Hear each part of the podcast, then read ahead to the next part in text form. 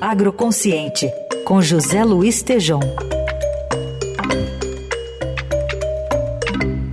Oi, Tejom, bom dia. Bom dia, Heisen. Bom dia, Carol. Bom dia, ouvintes. Bom dia. Hoje você traz detalhes para a gente de uma segunda reunião do ministro da Agricultura, Carlos Fávaro, com o pessoal para dentro e para fora da porteira. Pois é, é importantíssimo isso, Heisen, porque vamos lentamente, né, caminhando para fazer aquilo que nos anos 50 já foi descoberto, lá pelo professor Ray Goldberg em Harvard, que agro, agribusiness exige a conexão dos elos da cadeia produtiva. Então é a segunda reunião que o, o ministro Fávaro fez lá em Brasília na semana passada, com mais de 20 entidades pessoal da indústria química, da genética, mecanização, saúde animal, semente, ração, entidades como a BIEC, a Associação da Exportação de Carne, a BPA, enfim, a BRAPA, 20 entidades compartilhando desafios e oportunidades comuns.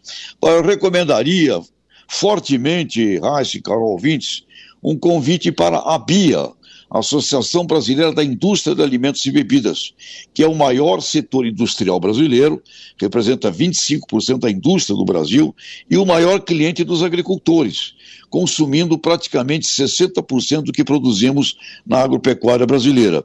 E também recomendaria fortemente a, o convite para a Abras, Associação Brasileira dos Supermercados, Raíssa Carol, é o maior varejo do país, com cerca de 95 mil lojas, por onde diariamente passam 27 milhões de consumidores finais.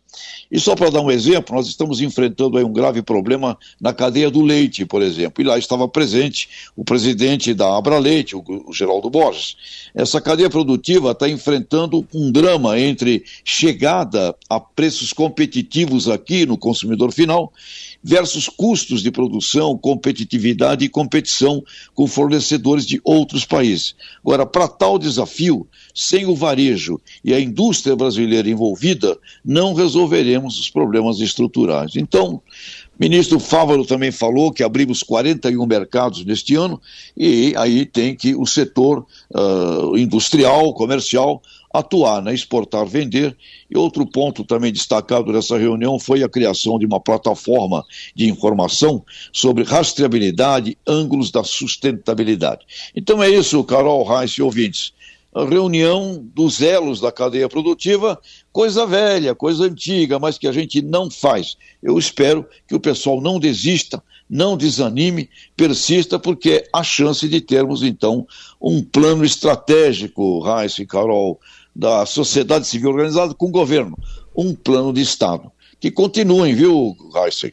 Muito bem, tá aí José Luiz Tejon, que volta na quarta-feira com a gente aqui com mais um Agro Consciente. Obrigado, Tejon, boa semana. Até, Tejon. Abraço, tchau, tchau, abraços, até lá.